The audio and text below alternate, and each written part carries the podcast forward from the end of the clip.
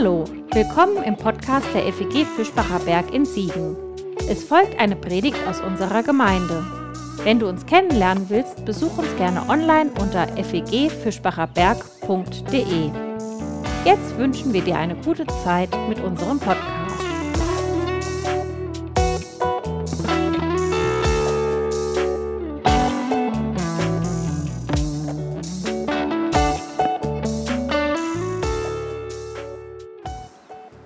Habe uns heute ein Thema mitgebracht, was wir nicht so unbedingt direkt mit dem Advent in Verbindung bringen, und zwar das Thema Gehorsam.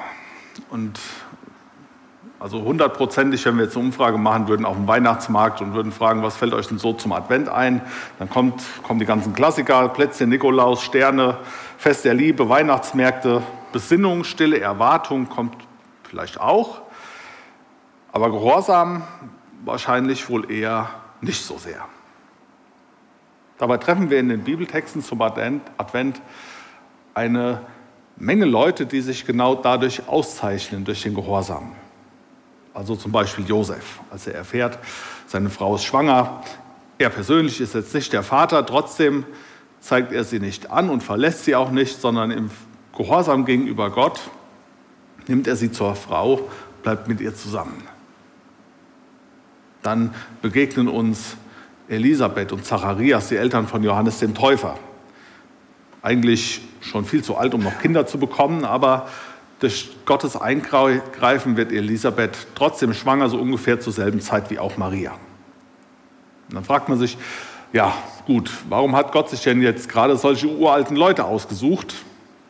Hätte es da nicht auch noch andere gegeben? Es wird aber auch keine Begründung angegeben, aber am Anfang des Lukas-Evangeliums steht, dass sie beiden sich in allem streng an die Gebote und Vorschriften des Herrn hielten. Also gehorsame Menschen, die es ernst meinten mit ihrem Glauben. Und vielleicht war das ja einer der Gründe, warum Gott sich ausgerechnet die ausgesucht hat. Als Maria dem Engel begegnet, und der ihr sagt, du sollst jetzt ähm, einen Sohn bekommen, der wird ja, etwas ganz Besonderes sein. Da sagt sie auch nicht, ja, gut, muss ich mir jetzt mal überlegen, mal drüber nachdenken. Ich bin ja noch ein bisschen jung und was soll der Josef von mir denken? Sagt sie nicht, sondern sie sagt, mir geschehe, wie du zu mir gesagt hast. So, und jetzt noch zum Abschluss, und dann haben wir die Personen im Advent so ziemlich alle durch. Johannes der Täufer, der ja gerade den Auftrag hat, das Volk auf das Kommen des Messias vorzubereiten. Und dann kommen die Leute auch in Scharen zu ihm raus in die Wüste, lassen sich taufen, wollen einen Neuanfang wagen. Und ja, dann fragen sie ihn, ja, so, und jetzt, was sollen wir denn machen? Und dann sagt Johannes ihnen, ja, ihr müsst euer Leben ändern, kehrt um, verhaltet euch anders. Also zum Beispiel zu den Soldaten, Seid mit eurem Soll zufrieden und unterdrückt die anderen nicht. Also zur Vorbereitung auf Weihnachten gehört auch ein Lebensstil, der vom Gehorsam geprägt ist. Und aus dem Grund ist es schon ein Thema, das auch in die Adventszeit passt. Weil wir daran erinnert werden, Leben nach dem Willen Gottes, das ist jetzt ja nicht, was so noch optional obendrauf kommt, dazu, dass ich jetzt Jesus als meinen Retter annehme, sondern dass es auch eine Verbindlichkeit hat. Also wie oft sagt man so zu sich selbst in seinem Alltag, ja, ich müsste mal wieder mein Zimmer aufräumen oder ich sollte eigentlich mal mehr Zeit mit meinen Kindern verbringen. Also immer so konjunktiv und dann auch vielleicht dabei und man müsste mal, also immer doch dieses Mann, ne, nicht ich sollte mal, sondern Mann.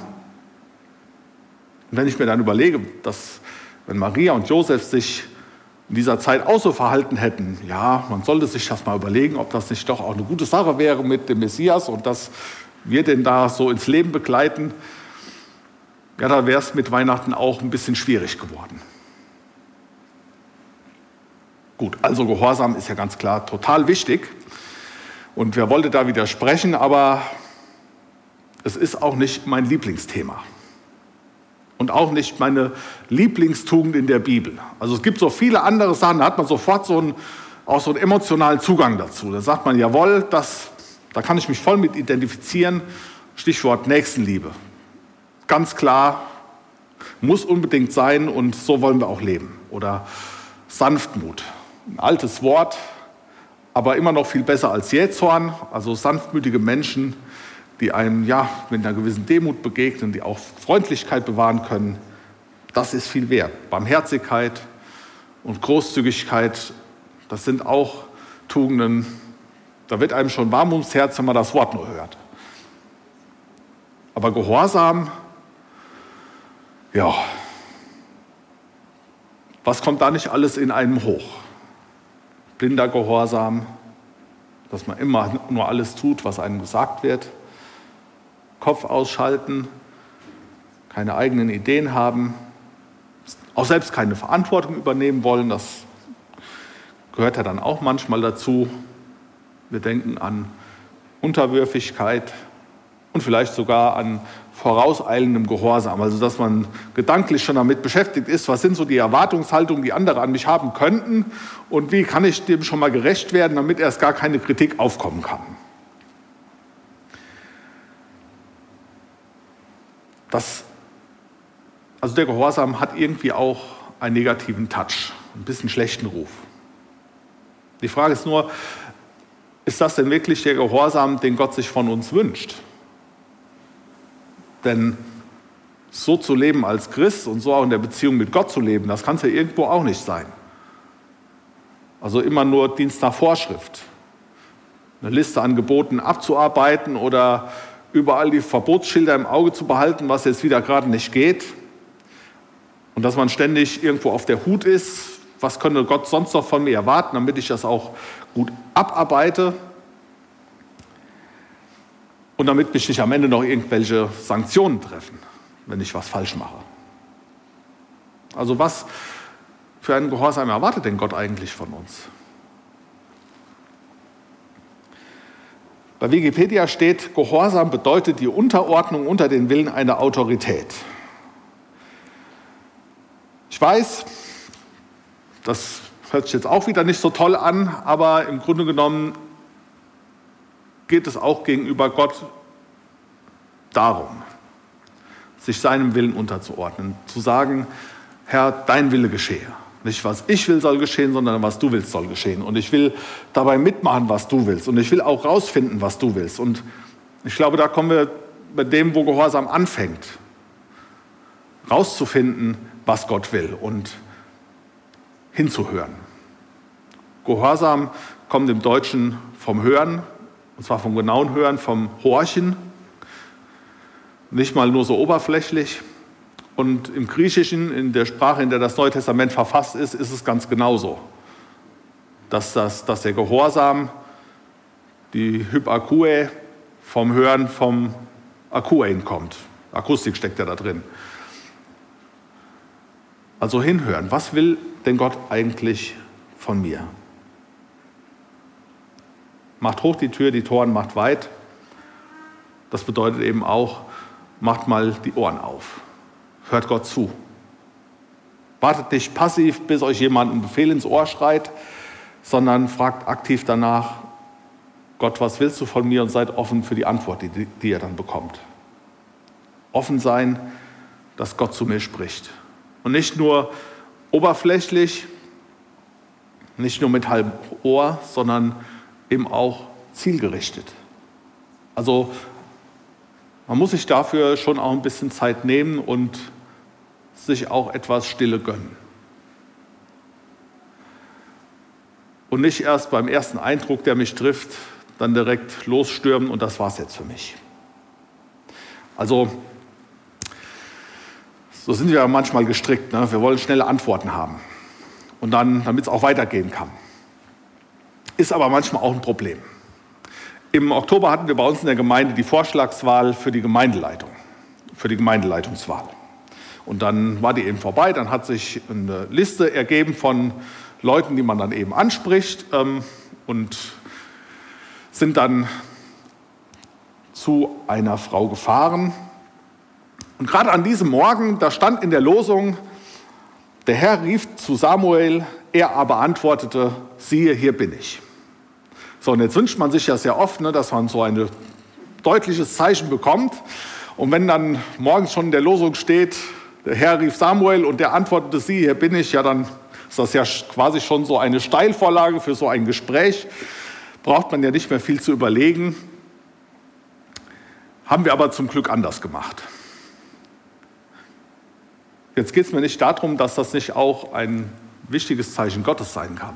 Also wozu lesen wir, denn sonst die Bibel, um da nicht auch mal eine Wegweisung für uns zu bekommen und einen deutlichen Hinweis, wo es denn jetzt hingehen soll. Aber trotzdem wäre es doch falsch, wenn wir sowas dann hören, dann direkt die Ohren wieder zuzumachen, so als hätte Gott vermeintlich sonst nicht auch noch was zu sagen und dann einfach blindlings drauf loszustürmen. Also man kann ja nicht alles von einem Bibelvers abhängig machen. So einfach ist es mit dem Hinhorchen nicht. Und genauso ist es mit unseren Vernunftgründen. Selbstverständlich hat Gott uns ja unseren Verstand gegeben, damit wir ihn auch benutzen, damit wir auch mal drei Meter vorausschauen, welche Konsequenzen denn unser Handeln hat und auch abwägen, ob man dafür die Verantwortung übernehmen kann. Und gerade in diesen letzten zwei Jahren hat sich das ja immer wieder gezeigt, wie sinnvoll es ist, auch mal auf wissenschaftliche Erkenntnisse zu hören und daraus auch Konsequenzen zu ziehen.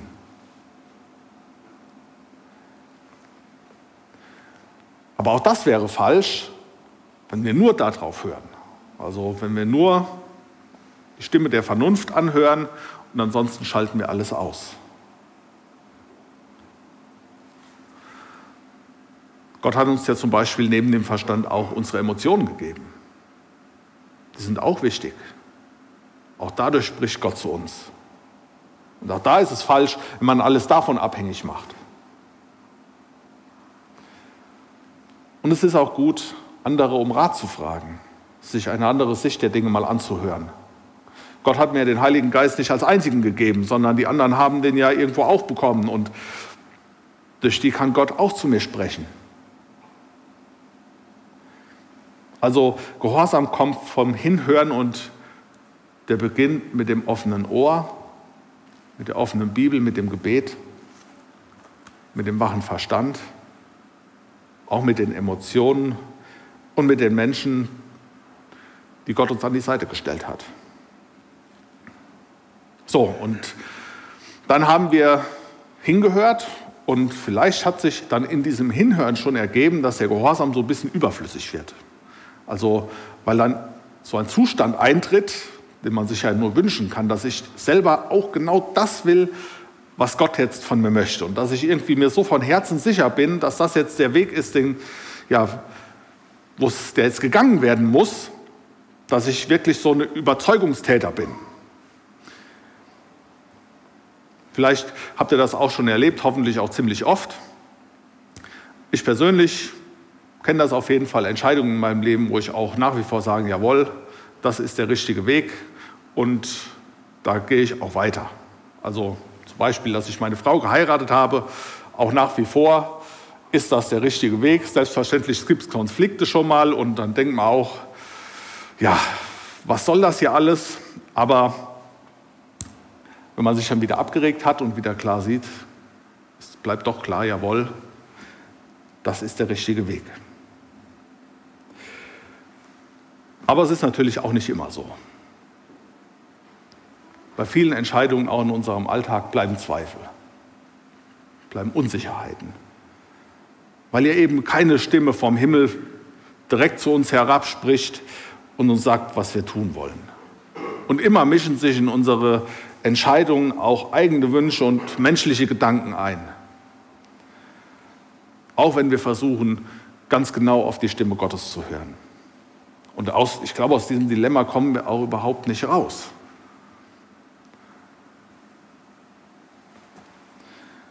Trotzdem kommen wir nicht daran vorbei, immer wieder auch mal einen Weg einzuschlagen. Ich habe letzte Woche die Predigt auch in Solbach gehalten und da hat die Gottesdienstleiterin eine schöne Geschichte vorgelesen, die gönne ich uns jetzt auch mal, weil die vielleicht auch etwas deutlich macht. Stammt, von, stammt aus einem Buch von Axel Kühner. Drei Schmiedegesellen wanderten von Borkum aus bei Ebbe auf das Wattenmeer hinaus. Weit waren sie gelaufen, tief hatten sie die gute Luft eingesogen, fröhlich hatten sie miteinander geredet. Aber dann überfiel die Männer von einer Minute zur anderen dichter Nebel. Sie fassten sich bei der Hand und rannten zum Ufer. Doch sie verloren im dichten Nebel die Orientierung. Sie rannten in diese und jene Richtung, aber sie konnten das rettende Ufer nicht finden. Dann kam das Wasser. Langsam stieg die Flut. In dem höher auflaufenden Wasser kämpften die Männer um ihr Leben.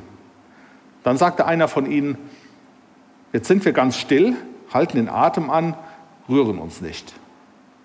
Mit dem Finger tastend und den Ohren horchend prüfte er die Richtung des Wassers, denn bei Flut läuft das Wasser auf das Ufer zu. Nach dem Horchen rannten sie ein kurzes Stück. Dann wieder Stille und Horchen. Dann wieder Laufen. So erreichten sie schließlich doch das rettende Ufer. Vielleicht mal so viel. Ich finde, das ganz geschickt, was die drei gemacht haben, genau hinzuhorchen. So, und dann musst du aber auch mal ein paar Meter rennen, sonst kommst du nicht vorwärts. Und dann geht es ja nicht immer nur geradeaus, sondern man hat ja die Gelegenheit, dann auch noch mal innezuhalten. War das denn jetzt so der richtige Weg? Haben wir uns gut verhalten oder haben wir uns doch verhört?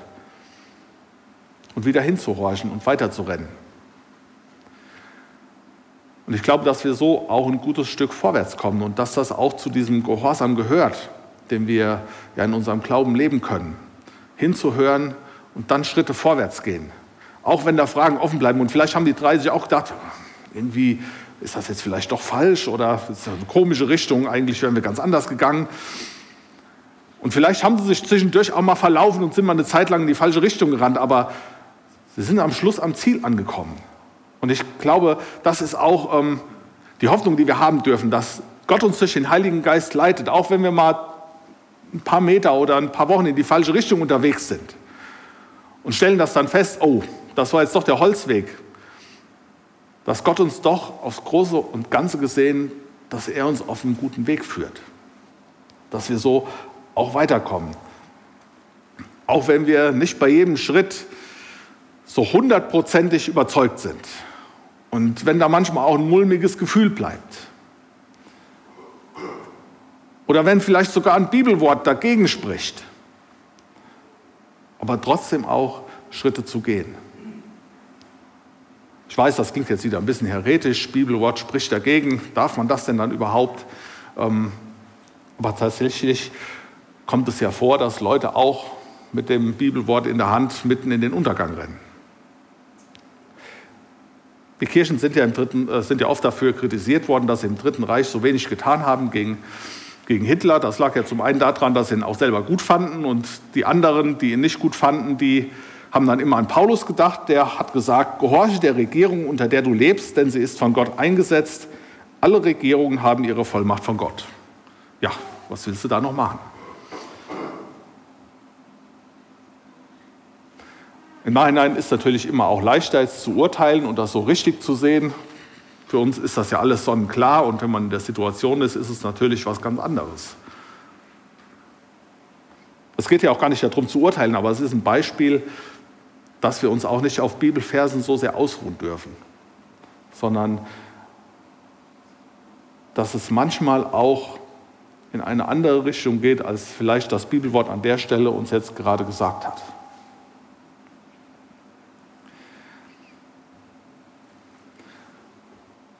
Und diesen Weg zu gehen, auch mit dem mulmigen Gefühl, ich glaube, das, das ist auch Gehorsam. Vielleicht auch etwas zu tun, was eigentlich meinen Interessen entgegensteht. Vielleicht mich auch mal der Mehrheitsmeinung in einer Gemeinde unterzuordnen.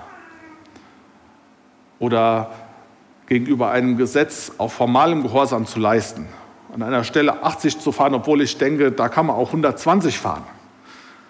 Das ist, denke ich, auch wichtig. Aber wenn es immer nur gezwungen ist, wenn es immer nur widerwillig ist, immer nur gegen mich. Daran hat Gott kein Interesse, sondern an einem Gehorsam, der aus dem Vertrauen herauskommt. Ich sage, ja, ich vertraue darauf, dass trotz allem Gott mich leitet durch seinen Geist, auch wenn jetzt gerade eine Entscheidung ansteht, wo auch vieles in mir dagegen spricht oder sich manches auch gegen mich sperrt. Es kann etwas Gutes daraus, dabei rauskommen. In der Bibel gibt es ja viele Beispiele dafür. Paradebeispiel Abraham, der dann losgeht in dieses neue Land. Und Gott sagt ihm erstmal gar nicht, wo es hingeht, sondern er sagt nur, ja, geh du mal los, ne? ich zeige dir dann schon, wo es hingeht. Für Leute, die gern ein bisschen vorausplanen, ist das, glaube ich, sehr schwierig auszuhalten. Oder genau wie die Leute in der Adventsgeschichte nicht nur formal Gehorsam abgeleistet haben, sondern auch im Vertrauen auf Gott heraus das getan haben. Josef und Maria. Die haben das, das nicht einfach getan, so nach dem Motto, ja gut, muss ich halt nicht mehr nachdenken, ich mache das halt, sondern sie haben das getan im Vertrauen auf Gott, dass er da etwas Gutes dabei macht. Und für mich ist das, ist das wichtig, gerade wenn Entscheidungen bedeuten, ich komme dadurch in Situationen, die für mich unbequem sind, die ich selber auch nicht überschauen kann, die mir auch ein bisschen Angst machen, die ich vielleicht auch etwas leichtsinnig oder unvernünftig finde. Zu sagen, ja, Herr, ich vertraue dir. Und ich gehe jetzt im Vertrauen mal diese Schritte vorwärts. Und dann lasse ich mir von dir vielleicht auch auf dem Weg nochmal zeigen, ob das jetzt so richtig ist. Und vielleicht bestärkst du mich dann da drin, dass es doch gut ist und ich fasse Mut und kann noch schneller gehen. Oder vielleicht geht es auch nochmal in eine andere Richtung. Jedenfalls steht Gott nicht mit der Peitsche hinter uns, um unseren, um unseren Gehorsam zu erzwingen, sondern einladen vor uns mit den Worten, die er auch damals Abraham gesagt hat. Ich will dich auf deinem Weg segnen und du, du sollst ein Segen für andere sein. Denn darum geht es, dass wir ein Segen sind für andere und dass wir auch selber durch den Gehorsam gesegnet werden. Genau das wünsche ich uns für die Adventszeit, die jetzt in einigen Tagen ja auch zu Ende geht, dass wir es dann nochmal schaffen, etwas zur Ruhe zu kommen. Vielleicht hat ja der ein oder andere schon viele Vorbereitungen abgeschlossen, dann klappt das ja vielleicht auch etwas besser darauf zu hören, ja, was ist denn jetzt für mich dran? Gerade wenn es jetzt auch ins neue Jahr geht. Wo willst du mich haben? Wo willst du mich gebrauchen? Bin ich auf dem richtigen Weg? Und dabei bereit zu sein, dass wir uns Jesus zur Verfügung stellen. Mit dem, was wir haben, mit unseren Gaben, mit unseren Fähigkeiten und vor allen Dingen ihm unsere Ohren zur Verfügung zu stellen und immer wieder auf ihn zu hören. Amen. Das war's für heute. Um keine neue Folge zu verpassen, kannst du den Podcast einfach auf deinem Smartphone abonnieren. Mehr Informationen findest du unter fegfischbacherberg.de. Wenn es dir gefallen hat, lass uns gerne einen Kommentar oder eine Bewertung da und sag es weiter. Tschüss und vielleicht bis zum nächsten Mal.